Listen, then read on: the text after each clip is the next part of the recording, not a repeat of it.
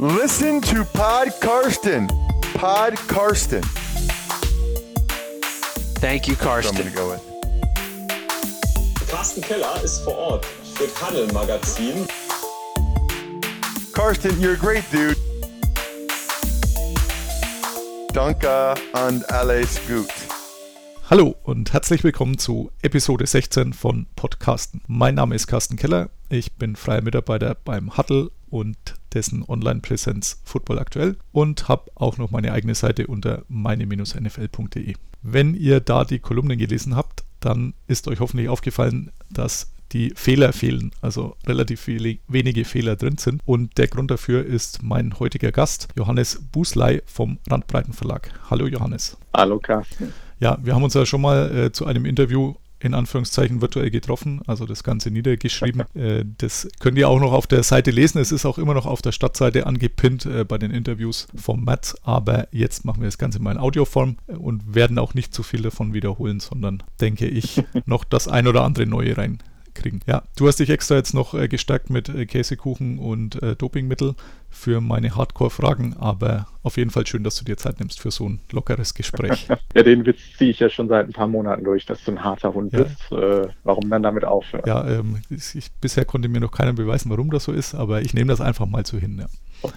Ich habe dich ja in Hamburg äh, bei äh, RAN NFL süchtig in HH2 erlebt und darf den Hörern hier auch sagen, der Carsten kann ganz schön in die Vollen gehen, wenn er da dann wirklich den richtigen Interviewpartner findet. Das war schon ganz spannend und ich glaube, meine Behauptung ist nicht so abwegig, aber er ist auch eine sehr nette Begleitung für einen ganzen Abend. Ich habe das sehr genossen. Dankeschön, ja. Also ich habe es auf jeden Fall auch genossen, hoffe auch, dass äh, diese Veranstaltungsreihe ihre Fortsetzung findet. Also letzte Saison gab es ja auch vor den Playoffs noch so ein Event.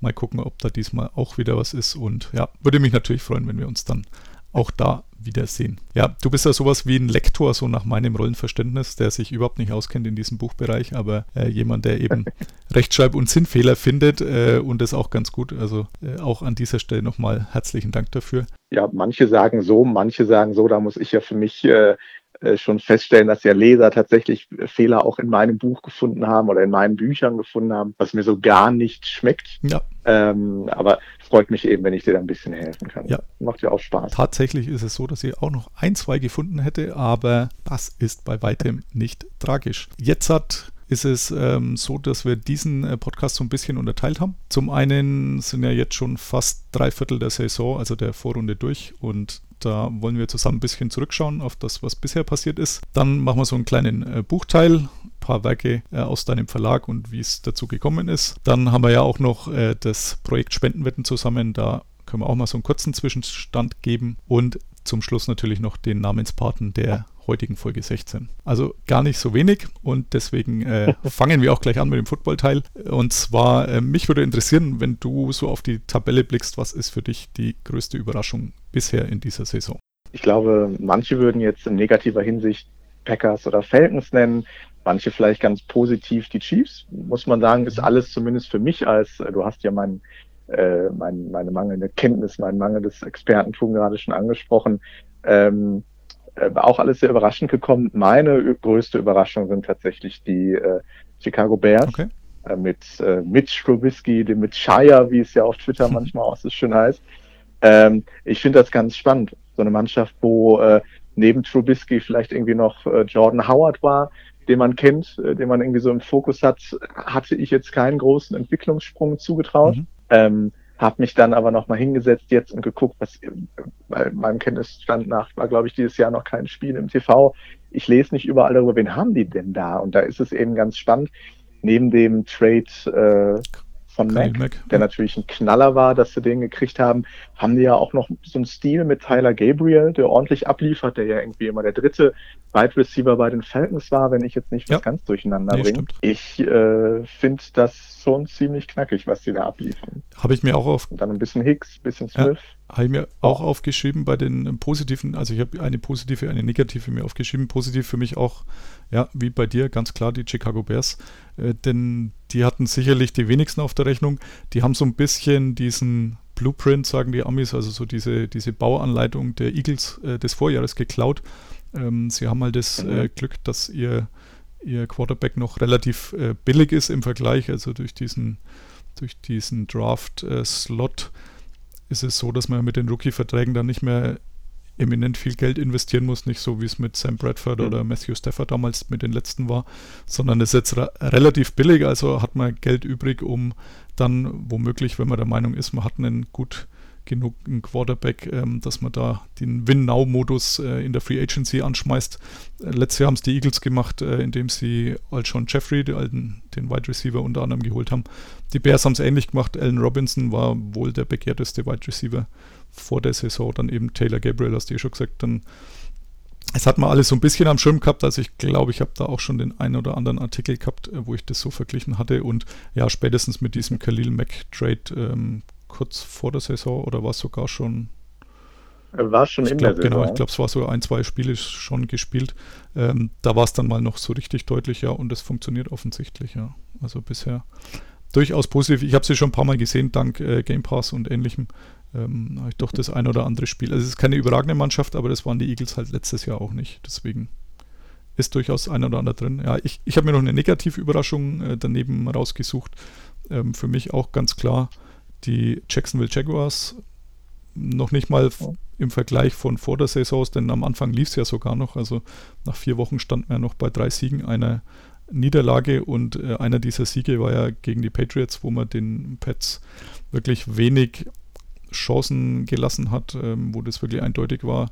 Und wo man halt äh, Jalen Ramsey und Co. den Mund wieder sehr voll genommen haben. Deswegen habe ich da so ein bisschen Schadenfreude, dass die jetzt äh, wirklich komplett alle Räder vom Wagen abgefallen sind und man nur noch bei 3,8 steht.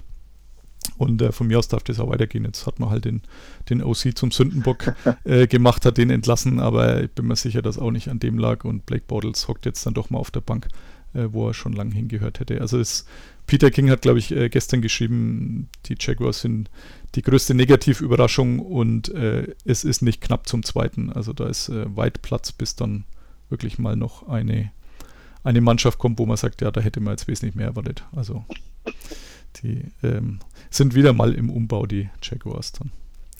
Ja. Mich freut es ja als äh, Brown-Fans, äh, Brown-Fan tatsächlich, dass Kessler da jetzt eine Chance ja. kriegt. Ich hoffe, es ist tatsächlich auch eine ehrliche Chance. Ähm, der hat im Grunde ja nicht schlecht gespielt bei den Browns und wenn man eben ein, äh, wenn man für ihn eine Ausgangssituation da jetzt hat, wo er ja eigentlich nur gewinnen kann, solange er nicht schlechter spielt als Portals, vielleicht äh, kann er sich da tatsächlich festsetzen. Und das fände ich äh, so, so, von der Story her sehr schön. Und das ist ja durchaus schwierig, schlechter zu spielen als Bortles. Und der ist ja jetzt auch schon eine ganze Weile im System, also ähm, seit März, hm. glaube ich. Ähm, da müsste er schon das ein oder andere drauf haben. Also ich bin auch sehr gespannt. Ich kann mir auch vorstellen, dass die Mannschaft vielleicht dann auch mal in Anführungszeichen für ihn spielt, denn es wurde ja schon vor Wochen bekannt, dass da Offense und Defense im Lockerraum rumstreiten. Die Defense sagt, ihr kriegt ja gar nichts auf die Reihe und vielleicht ist das jetzt auch diese Initialzündung, dass auch die Offense noch ein bisschen was drauflegt. Also bin sehr gespannt, wie das durchschlägt. Das sind wir. Wer ist für dich bislang der wertvollste Spieler dieser Saison? So nach drei Vierteln. Ich würde mir die äh, Frage jetzt im Grunde so übersetzen, wer ist denn der, der Schlüsselspieler des Erfolgs in der jeweiligen Mannschaft? Mhm. Und im Grunde würde ich jetzt behaupten, von meiner Warte aus kann man da nur zwei Namen nennen. Ja. Das ist entweder Goff oder mhm. Mahomes. Mhm. Ähm, ich entscheide mich für Letzteren. Im Grunde hat er in seinem Kader wirklich wenige Waffen zur Verfügung, wenn man jetzt von Hill absieht. Mhm. Ich kann also jetzt keine weitere große Waffe wirklich erkennen, die sich aufdrängt. Ja. Äh, man hat, Travis Kelsey, glaube ich, sehr, Titan, ja, okay. der ist, der ist zumindest noch so der, der zweitbeste Titan in der Liga. Oder wird oftmals so geführt und ja, den, also der zählt sicher zu den besseren, ja. Da hast du recht, den habe ich jetzt unterschlagen. Ähm, insgesamt hat man, glaube ich, sehr wenig erwartet, sowohl, sowohl von den von den Chiefs als eben auch im Speziellen von, von äh, Mahomes. Ja. Und jetzt hat er ja über Wochen mehrfach wirklich ordentlich abgeliefert. Mittlerweile, so nach dem vierten, fünften Spiel, hat man ja im Grunde, oder konnte man auch lesen, dass sich ja die Teams wirklich speziell nochmal auf ihn einstellen und man erwartet nun, dass er abliefert. Und er schafft es eben immer noch, Knallerspiele mit unglaublichen Statistiken hinzulegen. Ich finde das echt klasse. Also für mich ähm, muss ich wirklich sagen, äh, würde den Satz unterschreiben, ähm, dass Chiefs da sind, wo sie sind, und das äh, ziemlich alleine ähm, ja. der, der Arbeit, äh, den Ergebnissen, Resultaten von Mahomes verdanken. Ja, ich habe ihn auch, ich habe mir auch zwei Namen notiert, äh, lustigerweise auch einer davon ist Pat Mahomes Ähm, wenn man auch schaut, was die Buchmacher momentan an Quoten führen, ist er bei den Top 2 dabei. Äh, Goff sehe ich persönlich nicht so weit vorne, also hätte ich eher noch Gurley ähm, in der Diskussion mhm. mit, mit aufgenommen. Aber kann man sicherlich auch. Ja, und der andere, den ich noch äh, dastehen habe, ist Drew Brees. Liegt auch, also abgesehen vom Erfolg natürlich, also momentan die, die beste Bilanz der Liga, beziehungsweise das äh, Bilanz gleich mit den Rams, aber aufgrund des Siegs im direkten Vergleich dann vor ihnen. Er ist sicher da einer der wichtigsten Faktoren, spielt seit Jahren halt auf einem hohen Level, aber hat noch nie diesen MVP-Titel gewonnen und deswegen kann ich mir auch vorstellen, dass man sagt, ja, Mahomes hat noch ein paar Jahre Karriere vor sich, Drew Brees äh, vielleicht auch noch ein paar, aber sicher deutlich weniger. Und äh, da mhm. könnte man den auch womöglich für sein, in Anführungszeichen, Lebenswerk auszeichnen. Also ich würde es ihm gönnen, ich würde es auch Mahomes gönnen, weil das wirklich, also macht wirklich Spaß, ihm zuzuschauen und ist halt gefühlt manchmal so, als würde man Metten ähm, Computer irgendwie sehen. Also das sind, sind ja echt Sachen dabei, er wirft dann einfach mal mit Links oder ähnliches. Also da begeistert er schon wirklich, aber ich denke, äh, Drew Brees ist für den Erfolg seiner Mannschaft genauso wichtig äh, oder fast genauso wichtig. Und ja, wird es, denke ich, kriegen, weil das halt bisher noch nicht war. Und äh, schon immer statistisch ganz vorne mit dabei war. Äh, von den Rookies. Oh, sorry, jetzt habe ich dich äh, abgewürgt. Ähm, na, ist alles gut. Ich, ich, will ja auch keine große Diskussion, aber ich finde, äh, Drew Brees kann da schon auf äh, ganz andere äh, Schultern sich eben auch anlehnen. Also mit den zwei mega Running Backs, die ja. er hat, mit ähm, Michael mit, Thomas. Oh, jetzt komme ich auf den Namen des Wide Receivers ja. und dann noch dieser äh, sehr unterhaltsame Quarterback, der ja anscheinend alles kann, ja. außer vielleicht äh, noch im, in der Defense spielen. Äh, ich finde das super. Also mir machen die Saints auch unglaublich Spaß. Äh, wenn ich jetzt sagen müsste, wer individuell vielleicht mehr leistet, würde ich immer noch bei Mahomes mhm. bleiben. Mhm. Aber äh, du hast vorhin ganz recht, dass äh, bei Breeze macht mega viel Spaß so zu sehen sind halt beide so offensiv starke Mannschaften, dass man auch gerne zuschaut. Also ähm, nichts gegen die Eagles letztes Jahr oder so, aber wenn äh, eine Mannschaft mehr auf die Defense baut, ist es natürlich für den normalen Zuschauer, die wir beide sind, ähm, nicht so attraktiv anzusehen wie jetzt diese, diese High-Octane-Offenses, wie es die Amis nennen, also die, die wirklich in jedem, mhm. In jedem Drive äh, für einen Touchdown gut sind und äh, gerade die Saints schaffen das ja zuletzt auch wirklich, dass der Panda eigentlich arbeitslos sein könnte. Ja, dann kommen wir zum nächsten äh, Rookie des Jahres. Ähm, fangen wir mit der Offensive an, wo wir gerade schon von den offensiv starken Teams gesprochen haben. Wen siehst du da vorne? Ja, jetzt äh, tue ich mal was für die äh, für den Spannungsbogen und äh, dass sich die Leute auch schön aufregen können. Ich sage dir erstmal, wer es nicht mhm. ist, äh, aus meiner Sicht. Und das ist äh, eindeutig äh, von den New York Giants Barclay. Mhm.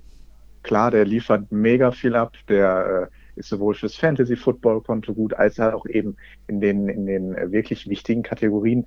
Auch wenn man ehrlich ist, hat ja das Team auch keine andere Wahl, als über ihn zu spielen. Die haben völlig dysfunktionalen Quarterback, die haben einen Wide Receiver Core, was irgendwie nicht so richtig äh, abliefert. Da musst du ja quasi den Ball äh, der jungen Maschine in die Hand drücken, die noch keine Angst hat, ja. sich die Zähne auszuschlagen bei der gegenüber, äh, gegenüberstehenden D-Line. Ähm, ich darf mich freisprechen von meiner Fanbrille, weil ich auch überprüft habe, was die Zahlen hergeben. Ich denke, du weißt, wen ich, Namen, ja, äh, wen ich nennen natürlich. will. Für mich ist es äh, ähm, Chubb von den Browns. Der hat sechs Touchdowns, der hat 5,5 Yards per Game. Ist nicht so, als würde ich das jetzt ablesen. Und man muss ja dabei sagen, ein Großteil seiner Stats hat er ja noch unter diesem Trainer, dessen Namen nicht mehr genannt ja. werden will, ähm, erbracht. Ich finde das schon sehr gut. Und wenn ich richtig erinnere, war er ja auch zweimal, dreimal jetzt auch schon ausgezeichnet als äh, Offensive äh, Rookie ja. of the Week. Ja. Ähm, das musst du dir auch erarbeiten. Ich musste jetzt äh, tatsächlich sehr stark lachen, weil ähm, ich habe mir aufgeschrieben, Offensive Saquon Barkley tatsächlich noch. Dem denke ich auch, dass zum Verhängnis wird, dass es außer ihm, äh, tut mir jetzt leid für Odell Beckham Jr. und wer sonst noch so darum kreucht, aber außer ihm eigentlich in der Offensive nichts gibt bei den Giants. Aber man steht mhm. halt trotzdem erst bei drei Siegen, meine ich so aus dem Kopf raus.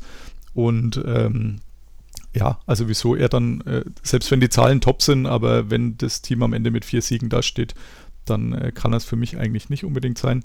Ähm, ich hatte allerdings in Klammern geschrieben, ähm, den für mich momentan noch auf Platz 2 notierten, ähm, der aber hoffentlich am Ende oben steht. Und äh, wie du mit Fanbrille angefangen hast, war mir natürlich klar, wie du meinst, nämlich Baker Mayfield.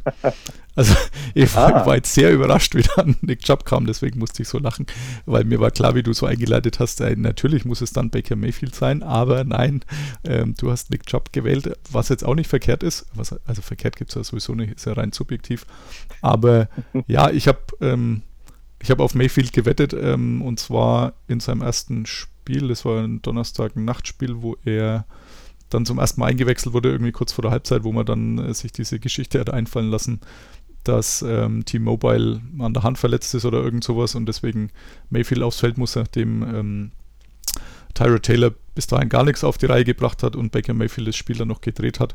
Äh, und ähm, hm frühs war tatsächlich, also an dem Morgen danach, äh, an dem Freitagmorgen war tatsächlich die Quote auf Mayfield wird ähm, Rookie des Jahres äh, noch eine 21er Quote, deswegen habe ich da ein paar Euro investiert, ähm, weil mir gedacht habe, offensichtlich haben die nicht mitgekriegt, dass er heute Nacht äh, das Spiel gedreht hat und wenn er das ein, zwei Mal schafft, dann steht er vorne und äh, ja, gerade nach dem letzten Wochenende ist es ja wirklich nicht ausgeschlossen, äh, wenn die noch zwei, dreimal gewinnen. Ähm, man sagt, ja, das war eigentlich dann letztendlich viel sein Verdienst und die Browns von äh, zwei Siegen äh, beziehungsweise zwei Siege die letzten beiden Jahre zusammen jetzt bei dann vielleicht sechs Siegen stehen oder sowas, dann hat der Quarterback sicher nicht wenig Anteil dran und am letzten Wochenende war er auf jeden Fall überragend. Also meine Hoffnung ist, äh, dass er Saquon Barkley überholt. Aber mal gucken. Aber habe hab ich dich jetzt richtig verstanden? Aber du würdest jetzt äh, subjektiv sagen, dass dein bester Offensive Rookie bislang Bay Mayfield ist? Hm, ich hoffe, dass, ich, ich, hoffe, dass er es wird. Nein, ich, momentan denke ich, dass Saquon Barkley noch auf 1 ist. Also auch, ich, ja. ich, behalte ja deswegen auch immer so ein bisschen die Wettquoten im Auge und ähm, da war es zumindest bis vor diesem Wochenende noch so, dass Barkley leicht äh, vor Mayfield notiert war. Ich könnte mir vorstellen, dass das jetzt vielleicht ähm, gedreht hat.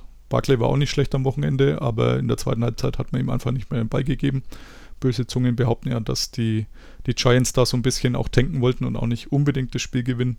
Deswegen hat man eben ja. nach einer überragenden oder also nach einer wirklich sehr guten ersten Hälfte dann in der zweiten einfach den Ball nur noch fünfmal gegeben. Und ähm, kann mir vorstellen, dass man da vielleicht auch ein bisschen langsam macht, damit man zum Schluss doch wieder unter den Top 3 äh, pickt. Aber momentan ist Barclay noch vor Mayfield gewesen. Ich hab, wollte jetzt gerade vorhin mal schauen, ob die Quoten schon wieder da sind, aber das ist nicht der Fall. Also momentan Letzter Stand ist noch Barclay vor Mayfield. Mal gucken, wie es dann morgen aussieht. Aber die zwei sind momentan top notiert. Wobei ich nicht genau weiß, bin auch sehr gespannt, wo Nick Chubb in dieser Liste auftaucht. Bei den Defensiv-Rookies, wen, wen hast du da vorne? Ist ein bisschen schwieriger normalerweise. Ja, da habe ich mich äh, echt schwer getan. Ich bin ja so ein 0815, ich gucke ran NFL und schlafe dabei mhm. ein äh, Gucker. Und da achtet man ja, und das ist ja auch in der Kommentierung, muss man ehrlicherweise sagen, so, dass die Defenses ja ein bisschen hinten anstehen in der äh, Betrachtung. Ja. Ähm, meine Recherchen ergaben aber, dass es eigentlich da auch nur einen geben kann. Der äh, trägt auch den Namen Chubb, äh, Bradley ja. Chubb. Der ist nicht unbedingt in die schlechteste Defense reingekommen bei den Broncos. Ähm, wenn ich richtig erinnere, hat er in jedem Spiel bislang was für die Statistik abgeliefert.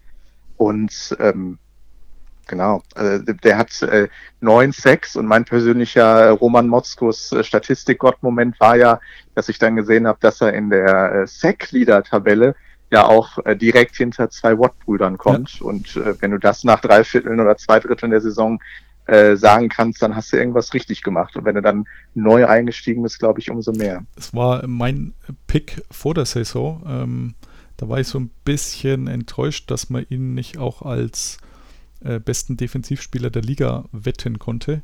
Also da gab es ganz schön viele mhm. zur Auswahl, so von jedem Team ein bis zwei, aber er war nicht dabei. Ähm, hätte ich ganz gern gemacht, weil man auch gedacht hat, die Kombi mit äh, von Miller bei den Broncos, die ist tatsächlich sehr äh, gefährlich in Anführungszeichen. Er war auch sicherlich nicht schlecht. Ich habe auch keine Ahnung, wie er, also dafür gibt es momentan keine Quoten, also kann ich kann jetzt auch schlecht schätzen, wie die Buchmacher sehen.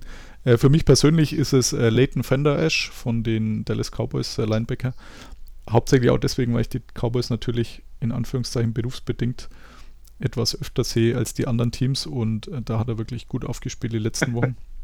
Und vor allem ist er mir. Sagen, das ist ja eine super Begründung. Ja, und vor allem ist er mir ähm, seit dem Draft wirklich in Erinnerung geblieben als eigentlich mit am meisten. Ich dürfte ja da an diesem roten Teppich bei gefühlten 48 Grad Außentemperatur äh, warten, wie die, die eingeladenen Rookies, diese 20, dann äh, da nacheinander reingeführt wurden.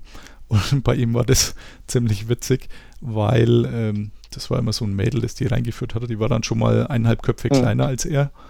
Ähm, er ist eine ziemliche Kiste, also so gut 1,90 und weiß nicht wie viel, über 100 Kilo nur Muskeln. Und er hat sogar gesagt, ja, er darf sich da hinstellen, das hat er auch gemacht. Und dann stand er wirklich mit einem äh, Gesichtsausdruck, äh, der mich so an Arnold Schwarzenegger als Terminator erinnert hat da. Und es fiel offensichtlich auch den anderen auf, weil irgendeiner gesagt hat, äh, man darf auch lächeln.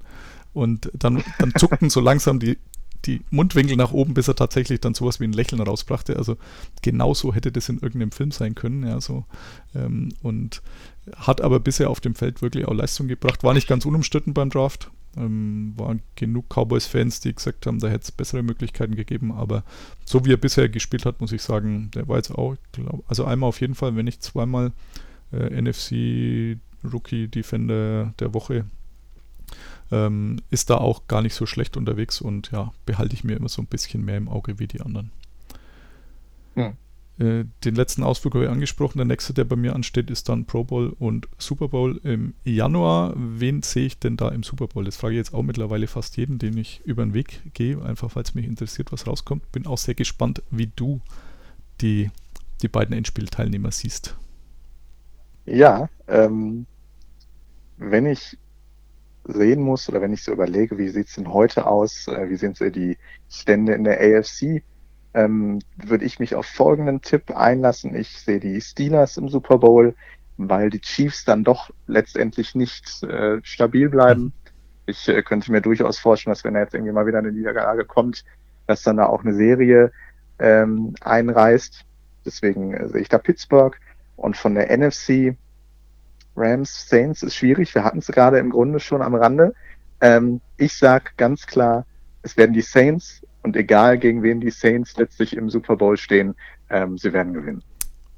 bei den Saints äh, sehe ich genauso oder hoffe ich auch genauso. Also bei mir ist es ja mehr Hoffnung als irgendein Tipp. Ich meine, das ist eh Schuss ins Blaue und Playoffs mit einem Spiel kann alles passieren, bla bla bla. Aber äh, bei mir ist die Hoffnung auch in der NFC auf die Saints. Würde ich noch ein bisschen lieber sehen als die Rams, ähm, weil ich denke, mhm. Drew Brees, wie gesagt, wird es nicht mehr so viele Gelegenheiten geben, den äh, live zu sehen und ist auch denke ich, vom Typ her, alles, was man so mitgekriegt hat, super sympathisch. Also würde ich mir sehr gern ansehen. Und ja, in der AFC hoffe ich natürlich auf die Patriots. Also ähm, da kann ich jetzt mit deinem Tipp überhaupt nichts anfangen.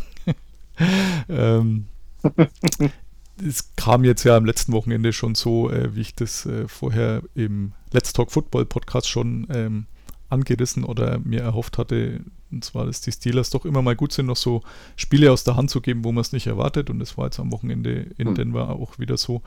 Dadurch ihren, ihren zweiten Platz in der AFC erstmal abgegeben haben an die Patriots. Und ähm, wenn das Duell Patriots-Steelers in New England mal stattfindet in den Playoffs, dann kann ich mir nicht vorstellen, dass die Steelers das reißen. Dafür habe ich schon zu oft diese Begegnung gesehen und die Steelers wieder ähm, heimfahren sehen. Deswegen hoffe ich auch immer noch drauf. Ähnliche Begründung, äh, Tom Brady wird man nicht mehr so oft sehen und im Super Bowl schon gar nicht. Und äh, da würde ich natürlich doch hoffen. Ich habe am Anfang überlegt, äh, würde ich es gut finden, wenn es die Patriots sind, weil ich dann doch so ein bisschen voreingenommen bin. Aber ja, ich glaube, das wird dann doch relativ cool, wenn man die Spieler, denen man doch schon die viele Jahre äh, so ein bisschen mehr verfolgt, ähm, wenn man die dann, dann auch im Super Bowl in Anführungszeichen mal live sieht und bei den Events vorher. Ja. Und jeder andere neben dir würde sagen, oh, schon wieder die Patriots. Ja, die aber Aber so ist das mit Fan ja. sein. Ne?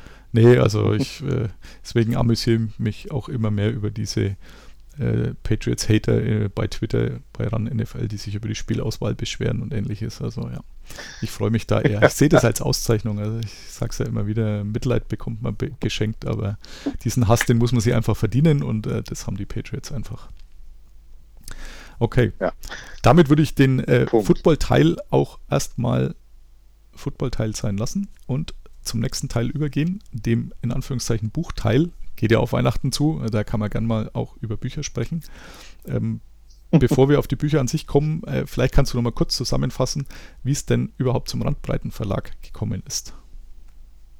Ja, ähm, der Randbreitenverlag und die Idee, äh, dass es dazu kam, dass man sich so aufstellt, wie es es heute gibt, hat tatsächlich ganz viel mit Twitter zu mhm. tun. Ich bin äh, äh, relativ früh in eine Filterblase gekommen, in so ein Grüppchen mit so äh, positiv Verrückten wie dem Arbeitskollegen, den Hippokrates, äh, dir und ähm, äh, anderen äh, Gestalten. Und dann gab es äh, irgendwann die Anfrage, ob man nicht Lust hätte, Fantasy Football zu spielen. Ähm, und dort traf man dann auf Roman Motzkus und der Arbeitskollege gründete dann im Prinzip eine, einen Mini-Chat, wo dann die Leute aus dieser Liga sich unterhielten und man sich dann eben auch während der Run-NFL-Partien äh, unterhielt und Roman eben auch mit dabei war, äh, wenn er nicht gerade selbst moderiert, sondern es kam ganz häufig sowohl ähm, im freien Twitter als auch in dieser Gruppe auf, Mensch, man weiß eigentlich relativ wenig von den Autoren.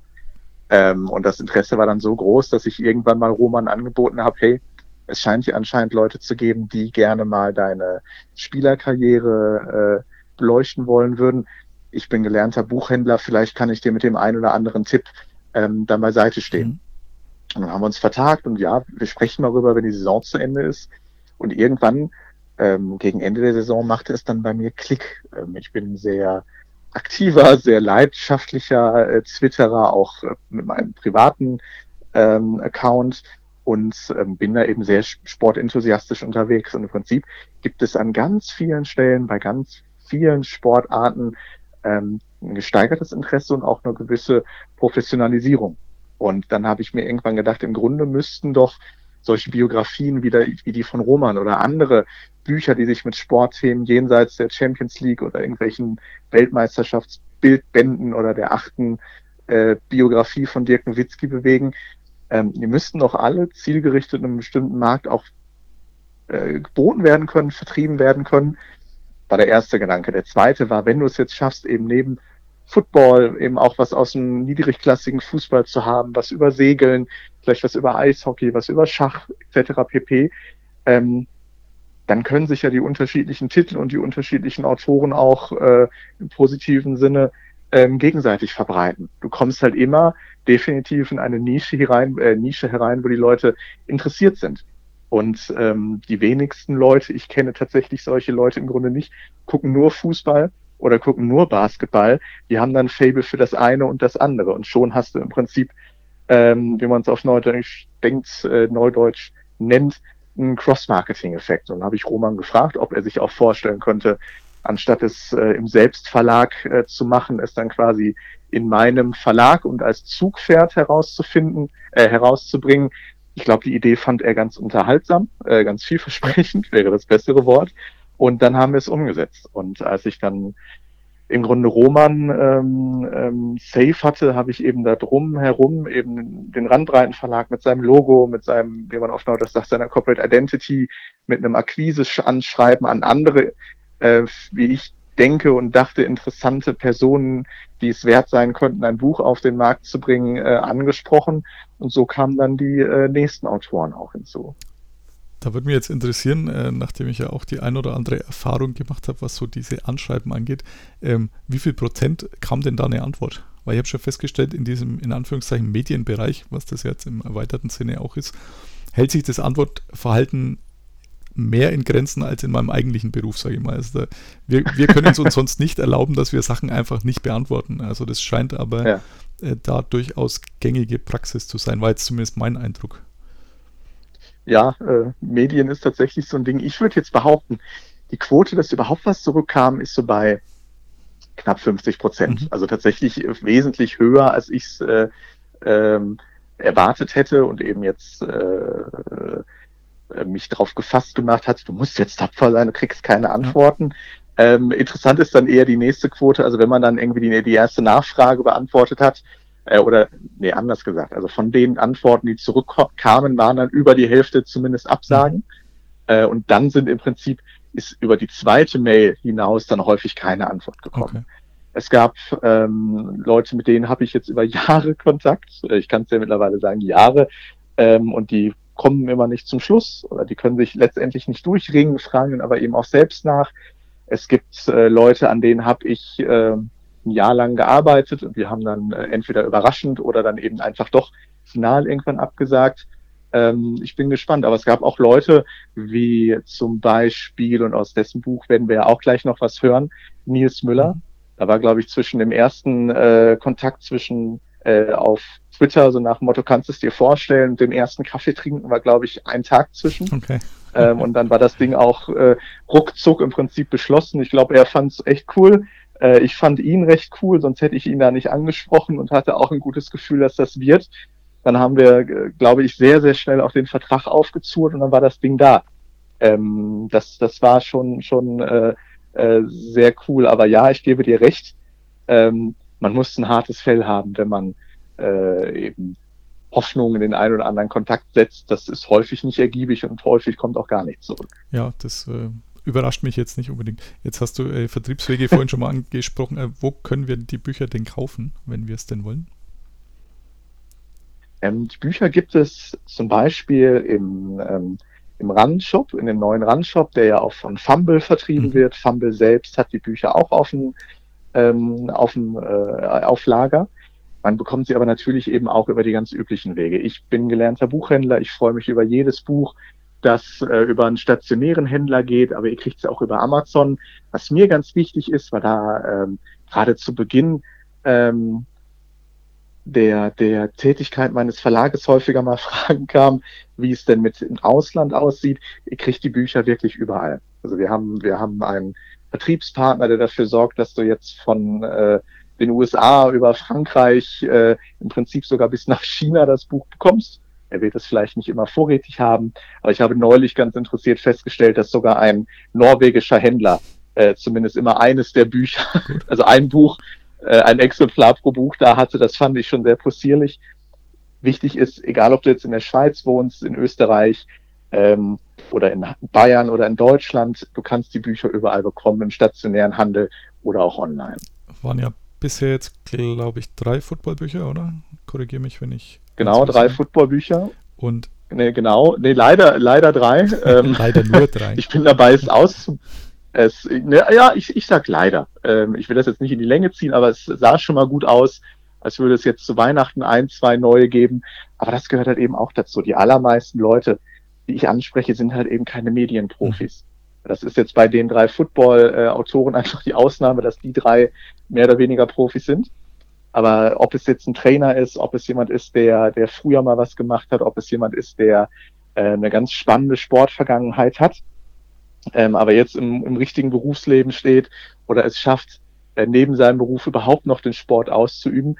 Ich kann es da verstehen, die sind, die tanzen auch alle auf vielen Hochzeiten und manche Kontakte ähm, äh, münden dann halt eben nicht in ein Buch. Ich bin guter Dinge, dass es weitergeht.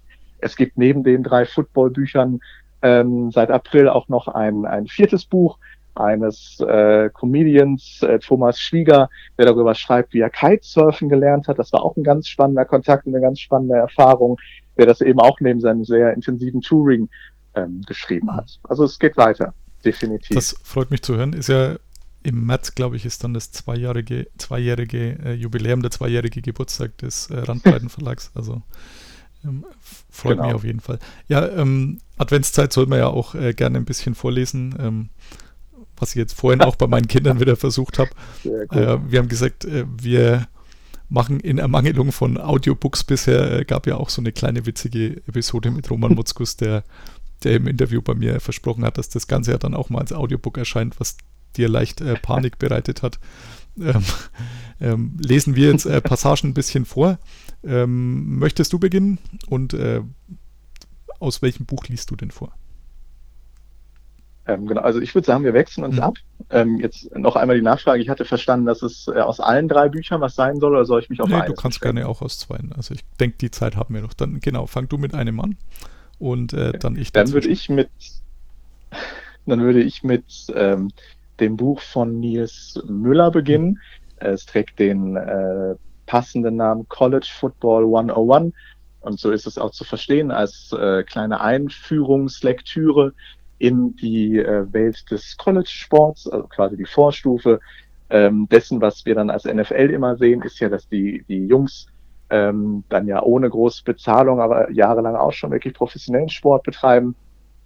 Nils ist, um das einmal ganz kurz äh, zu erwähnen, hat selbst lange Football gespielt, musste dann wegen der Sportverletzung relativ früh aufhören, ist dann so ins äh, Trainer-Business geschlittert und hat dann da sehr erfolgreich bei seinem Heimatverein, den Chargers, gearbeitet und ähm, ist jetzt gerade gewechselt zu den Münster Mammuts. Mhm. Er hat aber schon immer ein sehr großes Fable für College Football gehabt. Also ich glaube, er noch mehr als äh, seine Eagles liebt er den ganzen College-Sport an sich. Und da hat er sich dann ähm, die Mühe gemacht, für euch und für mich und für sich ähm, eben ein Buch aufzulegen. Und ich lese euch jetzt eine Stelle vor, ähm, die ich mit die spannendste finde, nämlich im Grunde da, wo man so ein bisschen über den ähm, Weg erfährt, was ist denn eigentlich, was passiert denn während der College-Zeit? Was machen die da? Und ähm, wie sieht der Alltag da aus? Schieß los. Das Kapitel heißt Ein Leben zwischen dem Erwachsenwerden und der Sportberühmtheit. Laut NCAA erreichen zurzeit circa 1,5 Prozent aller Absolventen eines NCAA, das ist die National äh, College Sport Association, nee, National, jetzt, jetzt blamiere ich mich gerade, das ist im Prinzip die College Sport Vereinigung genau. der USA. Ich weiß auch nicht genau, was die, ja, Athletic Association oder irgendwie so geht's raus, ja. Ja, das wird sein. Ähm, circa 1,5 Prozent aller Absolventen eines NCAA-Football-Programms ihren großen Traum und spielen im Anschluss in der NFL. In der Saison 2015-2016 spielten landesweit 73.660 Spieler College Football an einer von der NCAA anerkannten Universitäten. Nur 251 davon wurden in diesem Jahr Profis, erhielten also einen Vertrag entweder nach dem Draft oder als undrafted Free Agent nach dem Draft. Der Druck, der bereits auf Highschool-Footballern lastet, ist immens. Wer einmal durch dieses Nadelöhr gegangen ist, das sich NFL-Draft nennt, der hat einen langen, steinigen Weg hinter sich gebracht. Nicht umsonst erleben wir mit großer Freude jedes Jahr aufs Neue das, was sich junge Leute einfallen lassen, um ihren Eintritt in die Liga zu feiern vom Sohnemann, der mit auf die Bühne darf, bis zum riesigen Porträt der verstorbenen Großmutter, der einst versprochen wurde, dass man es schafft. Konkurrenz müssen die jungen Athleten dabei von Anfang an gewohnt sein. In einer Welt, jetzt äh, habe ich einen Hänger, in einer Welt, die auch für die Sportler durch Social Media, YouTube, Twitter und Co. bestimmt wird, ist der Druck, sich selbst zu präsentieren, sehr gewachsen wie oben beschrieben, haben die wirklich guten Colleges nicht unendlich viele Stipendien zu vergeben. Dadurch, dass es den Amerikanern am Hobbysport in organisierten Vereinen, zumindest so wie wir es in Deutschland kennen, erst einmal fehlt, fehlen auch außerhalb der Schule die Unterstützungsfaktoren. Schüler zu sein und gleichzeitig einer organisierten Aktivität nachzugehen, dem Sport oder dem Buchstabierclub, ist viel institutionalisierter, als wir das vielleicht für deutsche Verhältnisse gewohnt sind. Gleichsam bestimmen jedoch die Aktivitäten außerhalb des Unterrichts die Identität umso mehr. Nur wer also schon auf der Highschool das nötige Talent mitgebracht hat, hart gearbeitet und sich ein ansehnliches Highlight-Tape erspielt hat, das er den Colleges schicken kann oder anderweitig auf zentralen Probetrainings auffällt, hat eine Chance auf einen der begehrten Plätze. Es gibt bereits auf, auf dem Level landesweite Rankings der besten Highschool-Spieler. Vier unzählige Internetplattformen und Sportseiten, die den jungen Sportlern Sterne-Ratings verleihen, gehören dabei zum Wertungsinstrument. Ich würde jetzt an dem Punkt aufhören. Ich kann noch fortfahren. Nee, passt, denke ich. Äh, passt auch zeitlich. Man merkt, äh, dass Nils wirklich Ahnung hat von dem äh, College-Zeug. Das geht mir ziemlich ab.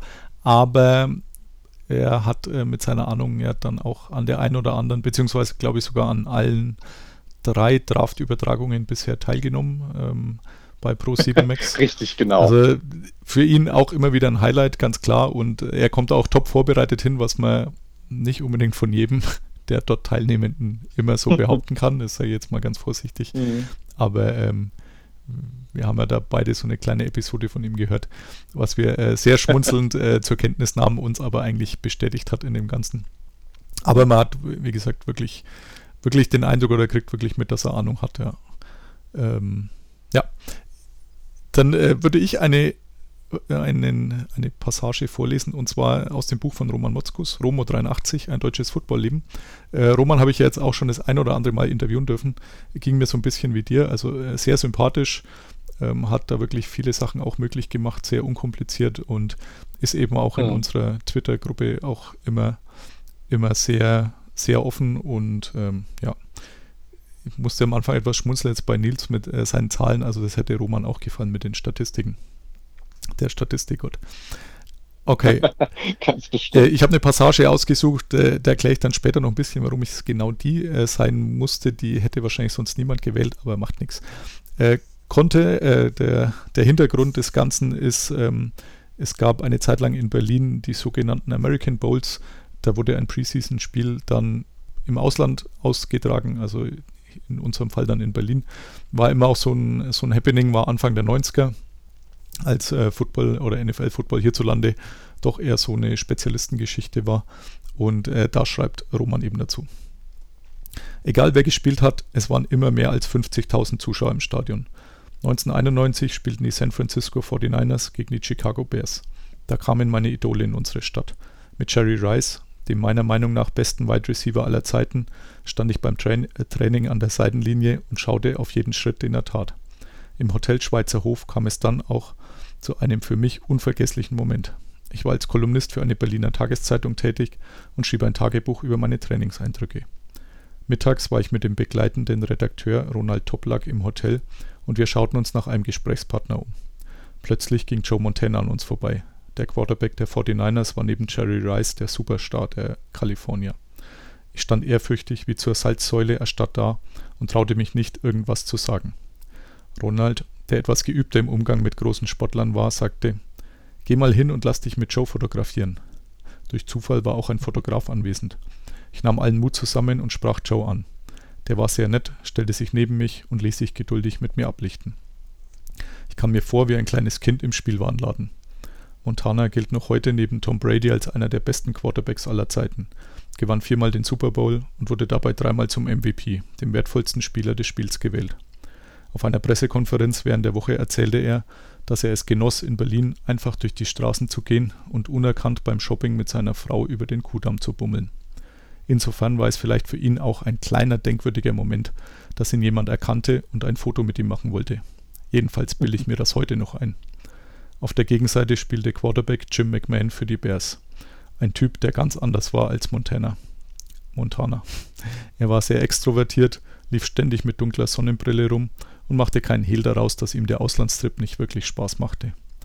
Interviews gab er nur widerwillig und auf die Frage, was ihm an Berlin am besten gefällt, antwortete er, der Fischkanal im Fernsehen ist klasse.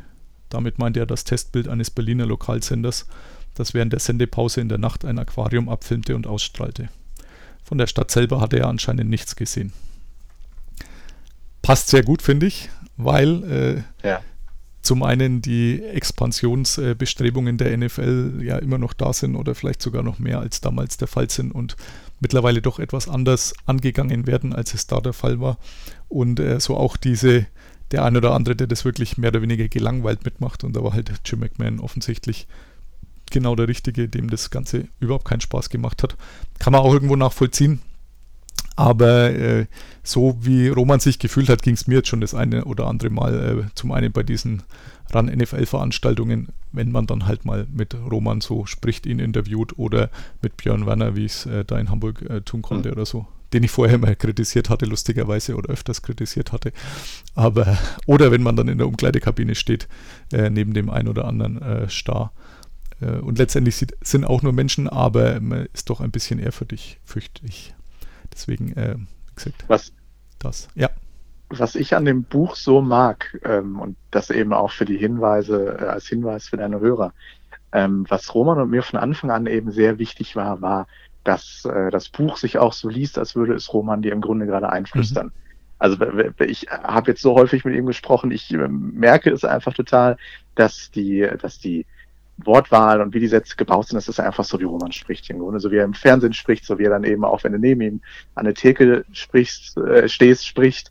Also wer Roman an sich schon sympathisch findet, der wird eben auch mit dem Buch nochmal extra viel Spaß haben.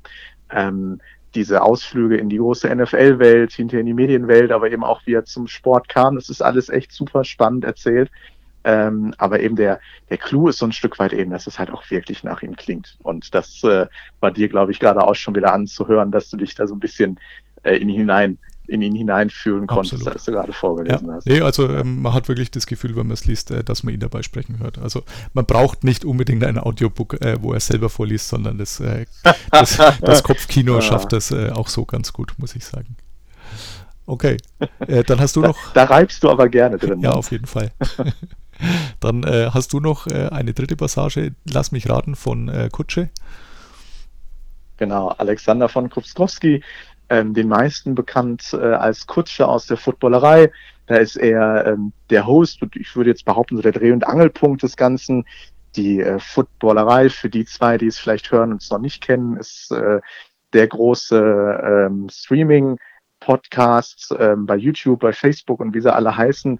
Die machen wöchentlich ein bis zwei Videoformate, ähm, mittlerweile ja sogar teilweise vier unterschiedliche pro Woche, wo es dann immer um den etwas äh, lustigeren, unterhaltsameren äh, Teil der NFL geht, um das Drama und die Stories drumherum.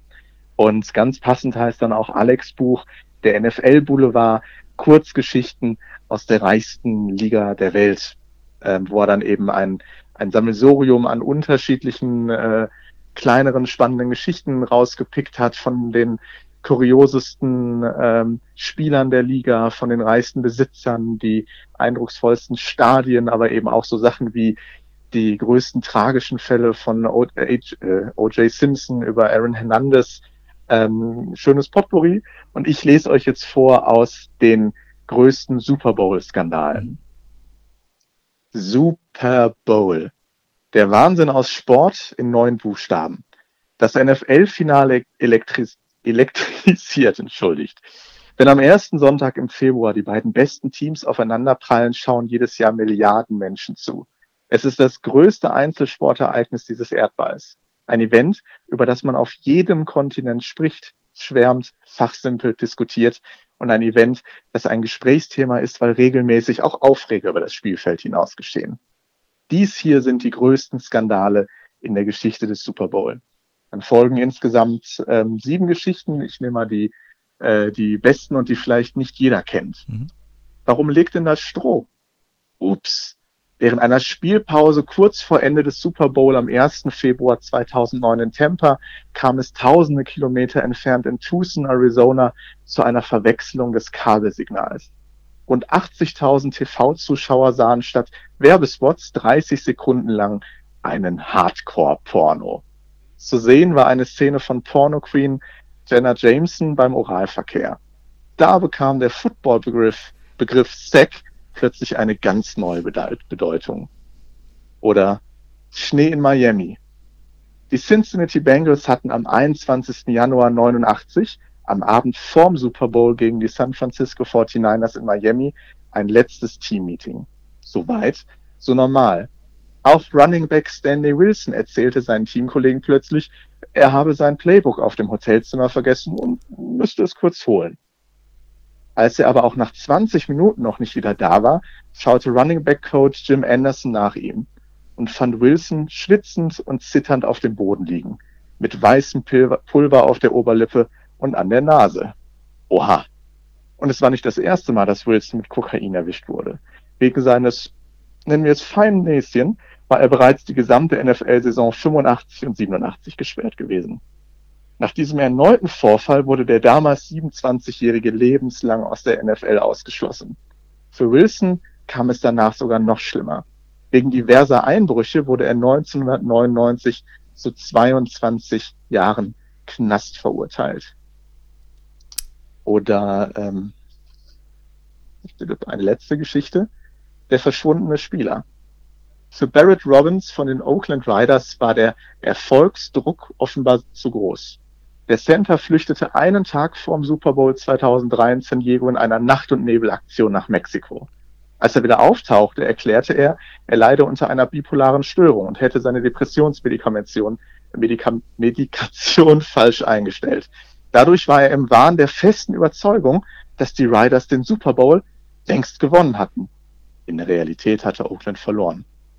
Robbins ließ sich daraufhin für 30 Tage in die Betty Ford Klinik einweisen. In der Saison danach wurde er von den Riders rausgeschmissen, wegen der Einnahme von Steroiden. Ist jetzt vielleicht etwas tragisch, aber gerade davon lebt ja auch der Sport ein bisschen. Und wie gesagt, diese, diese mitunter tragischen, mitunter heiteren, manchmal auch einfach nur grotesken äh, Geschichten. Ich nenne nur den NFL-Spieler, der an mehr Jungfrauen glaubt. Ähm, davon lebt und handelt das Buch. Und das ist eben tatsächlich zu Weihnachten ein super Geschenk für den NFL-Nerd, wie auch für den, der sich gerade so ein bisschen hineinliest. Man erfährt sehr viel und es ist einfach super unterhaltsam. Was mir persönlich auch noch sehr gut gefallen hat, war, äh, dass das Titelbild ja offensichtlich im AT&T Stadium äh, in Dallas aufgenommen wurde. Ähm, mit der Anzeigentafel äh, freue ich mich jedes Mal drüber, weil es mich auch immer wieder an den Draft erinnert. Aber äh, geht vermutlich nur mir persönlich so. Aber ja. Also in der Hoffnung, dass ich jetzt dein Sendekonzept nicht kippe. Ne? Es ist so irre, wie viele und wie viele unterschiedliche Rückmeldungen ich zu dem Cover bekommen habe oder Echt? auch wir zu dem Cover bekommen okay. haben. Ja, äh, die, die einen fragen, wie wir es denn hingekriegt haben, dass wir Kutsche da auf dem okay. Video Bildschirm gepainted haben. Wie Carsten gerade schon ganz richtig sagte, sieht man da das AT&T Stadium und oben drüber schwebt Videowürfel, wo gerade ganz groß Philip Rivers zu sehen ist. Anscheinend bei einem Auswärtsspiel bei den Cowboys. Aber die Leute sind sich sicher und fragen, wie wir das so gut hingekriegt haben, dass wir da Kutsche rein retuschiert haben. Käme man jetzt vielleicht so direkt drauf, wenn man Kutsche und, und Rivers nebeneinander stellt, aber die Leute sind felsenfest überzeugt. Oder dass wir, äh, was ganz unmöglich sei, wir haben da ein kleines äh, Osterei reinretuschiert, was viele Leute, wie ich jetzt schon ausprobiert habe, echt erst sehen, wenn man es ihnen zeigt. Da ist ein ähm, Fan von hinten zu sehen, ein Dallas-Trikot. Es war ursprünglich mal ein, äh, ein Romo-Trikot, wenn ich richtig erinnere. Und da steht dann eben auch ähm, FBI, das ist so das Hashtag-Kürzel mhm. der Footballerei drin ähm, ähm, äh, und so weiter und so fort. Wir haben nicht die Footballerei eingebaut, wie wir es hingekriegt haben, dass es so unscharf ist. Ja. Ähm, das mhm. Cover spricht irgendwie die Leute an oder verleitet sie zumindest, äh, äh, irgendeinen Kommentar dazu abzugeben, was natürlich auch beste Werbung ist. Ja, das schadet auf keinen Fall. Ansonsten, wie gesagt, ich kann alle drei tatsächlich empfehlen, habe alle drei auch gelesen und ähm, ich auch. Hat mir sehr viel Spaß bereitet. Ja, vermutlich mehrmals du. Oh ja, oh ja. ähm, du hast jetzt so ein kleines Gewinnspiel mit im Gepäck. Ähm, und zwar kann man ein Buch gewinnen, wenn du noch zwei Ticks dazu sagst. Welches denn? Ähm, ich hätte jetzt sogar von beiden jeweils eins, äh, beziehungsweise einmal äh, Romo 83 oh, von Roman Motzkus ja. und einmal eben den NFL Boulevard von Kutsche. Lägen hier bereit, Carsten. Perfekt. Ähm, was ihr dafür tun müsst, damit ihr das gewinnt und es natürlich trotzdem vielleicht das andere dann als Weihnachtsgeschenk noch kauft. Ähm, ich werde diese Podcast-Folge wie immer auch per Tweet bekannt machen, äh, in die Welt streuen. Ihr müsst dann nur Follower sein, einmal von meinem Account, meine Unstrich NFL und von Randbreiten und dann diesen Tweet einfach weiter tweeten, retweeten. Das Ganze läuft bis Montag, 3.12. Mittag, 12 Uhr und unter allen Retweets werden wir die beiden Bücher dann verlosen. Viel Erfolg und macht natürlich fleißig mit und folgt uns zumindest mal bis Montag, aber äh, in beiden Fällen bin ich der Meinung, dass man auch gern dauerhaft Follower sein darf. ja, das möchte ich doch auch meinen. Dann äh, haben wir ja noch ein Projekt zusammen, äh, das du äh, angeschubst hast damals im Frühjahr irgendwann. Ähm, und zwar das Projekt Spendenwetten. Ähm, für die, die es noch nicht mitgekriegt haben, die, die längere Zusammenfassung äh, steht auf meiner Seite, meine-nfl.de-spendenwetten. Wir haben jeder 50 Euro genommen, haben die zusammen bei einem Wettanbieter angelegt, äh, der uns leider nichts dazugeben wollte. Das war etwas schade, muss ich sagen. Und äh, jede Woche gebe ich da ein paar Tipps ab, äh, maximal 5% des Kontostands. Äh, wir pendeln immer zwischen, ich glaube, Tiefstand waren mal irgendwo so 95 Euro. Äh, Höchstwert war mal, glaube ich, so bei 107 ungefähr. Also 107 wäre tatsächlich 7% plus, was sehr gut äh, klingt. Äh, letztendlich werden wir so machen, am Ende der Saison, also nach dem Super Bowl, äh, runden wir auf auf den nächsten 100er Betrag, also ähm, idealerweise dann auf 200 Euro und äh, spenden die dann an ein Kinderkrankenhaus, also ein Förderverein für ein Kinderkrankenhaus in Würzburg. Aber steht wie gesagt alles drin. Ähm, du bist jetzt nicht ganz so wettaffin wie ich, glaube ich. Stelle ich mal in den Raum. Das ist richtig. Wir haben tatsächlich eben diese Beschränkung eingebaut mit diesen 5%, wie es auch äh, letztendlich die richtigen Profis machen. Also ich bin ja auch eher so der Amateur, wenn das, wenn man meine Setzgrößen so anschaut, was ich so wette. Aber kann man natürlich dann äh, versuchen, das langsam zu steigern oder man versucht immer gleich auf diesen, auf das Big Play, den Hail Mary zu gehen. Äh, das mag auch manchmal klappen. aber wir haben eher so die sichere Variante gewählt. Mal gucken, wie weit es kommt. Vielleicht, äh, wir können auch zum Schluss noch ein bisschen, bisschen riskanter wetten, aber ja, bisher muss ich sagen, gerade bei diesen Kombis, bei diesen Vierer-Kombis, wäre es ganz schön, wenn auch mal mehr wie zwei dieser vier Teams, äh, dieser vier Picks dann stimmen. Ja. Aber den Gefallen haben sie uns leider noch nicht getan. Das äh, so viel zu Spendenwetten. Also aktueller äh, Stand äh, nach dem letzten Wochenende sind 101,73 Euro, also 1,7 Prozent plus. Hurra, hurra, also yes. mehr als es bei der Bank gibt, aber natürlich äh, nicht unbedingt das, äh, wovon äh, der Förderverein wahrscheinlich nachts so träumt, wenn er eine Spende kriegt, wenn es 1,70 Euro mehr ist als unser Einsatz. Aber wir arbeiten daran. Das Schöne ist ja, dass wir dann auch zu einem bestimmten Zeitpunkt, wenn wir das Ganze dann eben abschließen, ähm, einfach auch damit nochmal aufrufen können, wer sich, äh, wer, wer eben auch etwas geben möchte, wer eine gute Sache kennt, wo er was spenden tut, tut es mal.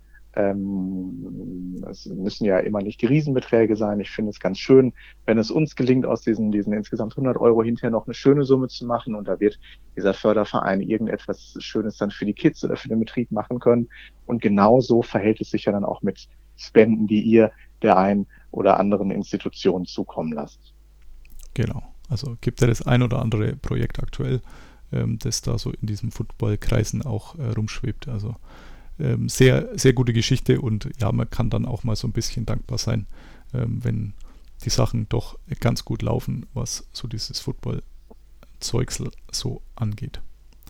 Okay, dann habe ich noch einen Punkt auf meiner Liste und zwar für die, die es schon öfter gehört haben, ich habe ja zu jeder Folge üblicherweise einen in Anführungszeichen Namenspaten also irgendeinen Spieler, dessen Nummer die Episode auch hat. Also sprich, äh, das hier ist Folge 16. Wir brauchen also einen Spieler mit der Nummer 16. Äh, dir habe ich so als kleinen Auftrag gegeben, ähm, welchen Spieler du denn genommen hättest, ähm, welchen aktuellen Spieler idealerweise, wenn du jetzt diese Namens, diesen Namenssponsor hättest aussuchen müssen. Ja, ich äh, hoffe, meine Internetrecherche hat mich da jetzt nicht fehlgeleitet, aber ich habe gesehen, dass äh, der vorhin mindestens schon einmal erwähnte Jared Goff die 16 trägt.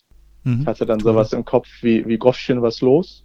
Ähm, ja. Aber da bist du natürlich der Experte, was Sendetitel angeht. Ja, ich habe tatsächlich auch gesehen, ja, Jared Goff wäre einer der aktuellen Spieler. Ansonsten sind es gar nicht so viele, die die 16 haben, äh, von denen man, also so Household Names in Anführungszeichen. Es ist auch ein bisschen schwierig, das zu recherchieren. Es gibt äh, eine Seite, ich glaube Pro Football Reference, die ich da nutze. Äh, da kann man tatsächlich alle Spieler der NFL-Geschichte ähm, auch sortieren nach äh, diesen nach diesen Jersey-Nummern. Das macht es mir etwas leichter und da gibt es auch sowas wie, ein, wie einen Wert, den äh, diese Spieler so für die Liga hatten oder so ein Bedeutung, die sie hatten. Je höher der Wert, desto besser. Ähm, da ja. findet man lang eben keinen aktuellen Spieler, bis irgendwann dann Goff aufkommt. Aber es gibt einen, der in der Historie natürlich ähm, ganz weit vorne ist und äh, den hatte ich vorhin auch schon etwas gewürdigt. Deswegen habe ich auch Joe genau Montana. Buch, genau, diese Buchpassage ausgesucht. Äh, Joe Montana, Joseph Clifford Montana Jr., Joe Cool, Comeback Kid, wie er auch als Spitzname genannt wurde. Notre Dame äh, College gespielt, dann in der dritten Runde von den 49ers 1979 schon gedraftet worden, also schon eine ganze Ecke her. Auch erst als vierter Quarterback. Äh, zwei von den dreien vor ihm haben mir schon gleich gar nichts gesagt. Ähm, der vierte war Phil Sims, die, die ab und zu mal auch die amerikanischen Sender schauen, wissen, dass der auch immer als äh, Experte bzw. Kommentator unterwegs war. Jetzt nicht unbedingt der stärkste meiner Meinung nach. Glaube ich, habe ihn auch schon eine ganze Weile nicht mehr gesehen. War mal beim Top-Team oder zweiten Team bei CBS, glaube ich. Aber ähm, hat er auch etwas Kritik eingesteckt, aber Joe Montana ist da nicht unterwegs, aber trotzdem äh, sportlich deutlich noch vor Phil Sims. Ähm, war dann bei den 49ers 13 Jahre lang, hatte eine Ellbogenverletzung die letzten beiden Jahre, hat er kaum gespielt, also 91, 92. Da kam dann Steve Young, der sehr gut aufgespielt hat, ähm, wo dann eine kleine Diskussion, eine kleine Kontroverse war. Dann hat man Montana zu den Chiefs abgegeben, da hat er auch noch zwei Jahre gespielt und ja, die Super Bowl-Titel äh, hat ja Roman vorhin schon aufgezählt, in Anführungszeichen, die MVP-Titel im Super Bowl noch. Also es gibt wohl kaum einen würdigeren Namenssponsor. Deswegen muss es natürlich in diesem Fall Joe Montana sein. Ich denke, du kannst mit dieser Wahl leben. Ich kann da absolut mit leben, so wie ich eh immer mit allem leben kann, was ich äh, von dir lernen kann, was das Football-Universum angeht. Äh, da bist du ein stetiger Quell des Wissens für mich. Alles gut. Danke, danke. Ja, ähm, auch ich lande Aber auch immer wieder dazu, muss ich sagen, bei vielen Sachen ich mag auch diese Diskussion, ja, wer hier der Beste aller Zeiten ist, Brady oder Montana. Also ähm, jeder hatte letztendlich seine Zeit. Aktuell denke ich, ist es für mich ganz klar Tom Brady. Andere sehen dann halt wieder einen anderen vorne, habe ich auch kein Problem mit. Also da muss man nicht unbedingt über alles Listen führen. Aber ich muss es mal ganz ehrlich sagen, ich bin ja nicht der Statistiker äh, im Grunde. Ne? Aber was ich bei der Diskussion nicht verstehe, ist ja, dass Montana äh, ja irgendwie gar nicht so viel vorzuweisen hat wie Brady schon längst, zumindest auf dem Papier. Äh, ich kriege da manchmal als Argument, waren andere Zeiten. Aber wenn das die beiden Kandidaten sind für Greatest of All Time, da bin ich, glaube ich, auch bei Tom Brady. Hm, ja, was ich immer so ein bisschen als Argument gegen Montana anführe, ist, ähm, damals gab es ja eben diesen Salary Cap noch nicht. Also es waren tatsächlich andere Zeiten, aber das hat es jetzt nicht unbedingt schwerer gemacht. Also jetzt muss man ja die, die Superstars in Anführungszeichen, die wollten natürlich auch bei den 49ers spielen, weil die erfolgreich waren. Das ist halt so wie hierzulande ja. beim Fußball, ja. Als, als ambitionierter Bundesligaspieler hofft man natürlich, dass man irgendwie vielleicht ein Angebot von Bayern bekommt, weil äh, die gewinnen eh dauernd, ja. Ähm, da gibt es sowas wie Salary Cap nicht, aber das hat man dann in Amerika dann doch äh, in den 90ern dann irgendwann mal eingeführt, äh, damit es eben diese in Anführungszeichen Superstar-Teams, wie es jetzt in der NBA das ein oder andere Mal umgangen wird ähm, und dadurch äh, solche Teams zustande kommen, äh, damit es das halt in der NFL nicht mehr gibt. Deswegen finde ich das Argument immer so, ja, es waren andere Zeiten, stimmt, aber die anderen Zeiten, die liefern eigentlich eher Argumente für Brady. Aber ich diskutiere da auch ungern rum. Also äh, Montana war sicher zu seiner Zeit der Beste, denke ich, genauso wie Brady aktuell der Beste ist. Aber ich lasse auch äh, abweichende Mindermeinungen gelten. okay, damit äh, wären wir durch. Ich sage herzlichen Dank, Johannes. Ich danke dir. Ja, kein Problem. Äh, sehr gerne wieder. Ähm, schaut auf unseren Seiten vorbei, also in meinem Fall meine-nfl.de, aber vor allem natürlich auch bei randbreiten.de. Kauft äh, dem Football-Fan in eurer Familie, in eurem Bekanntenkreis gerne auch eins der Bücher. Ähm, ihr werdet es nicht bereuen und ich denke auch, die werden das ebenso schnell verschlingen, wie ich die verschlungen habe. Und ja, wenn euch langweilig ist, äh, es gibt immer noch Raum für hochwertige äh, Bewertungen bei irgendwelchen Podcast-Seiten. Also nehme ich gerne muss nicht sein, aber freue mich natürlich auch, wenn es vor der Weihnachtszeit da auch noch irgendwelche Sterne gibt. Ansonsten, ja, lest ihr hoffentlich jeden Sonntag oder spätestens dann Montag, meistens Montag aktuell, äh, meine Kolumne zum Spieltag, die dann Johannes in altbewährter und hervorragender Manier überprüft hat und die dann möglichst keine Fehler mehr enthalten. Und damit dann bis zum nächsten Mal. Ciao an dich, Johannes, und bye bye. Tschüss, Karl. Listen to Pod Karsten. Pod Karsten. Thank you, Karsten. I'm gonna go with. Carsten Keller ist vor Ort für Tunnel Magazin. Karsten, you're a great dude. Danke und alles gut.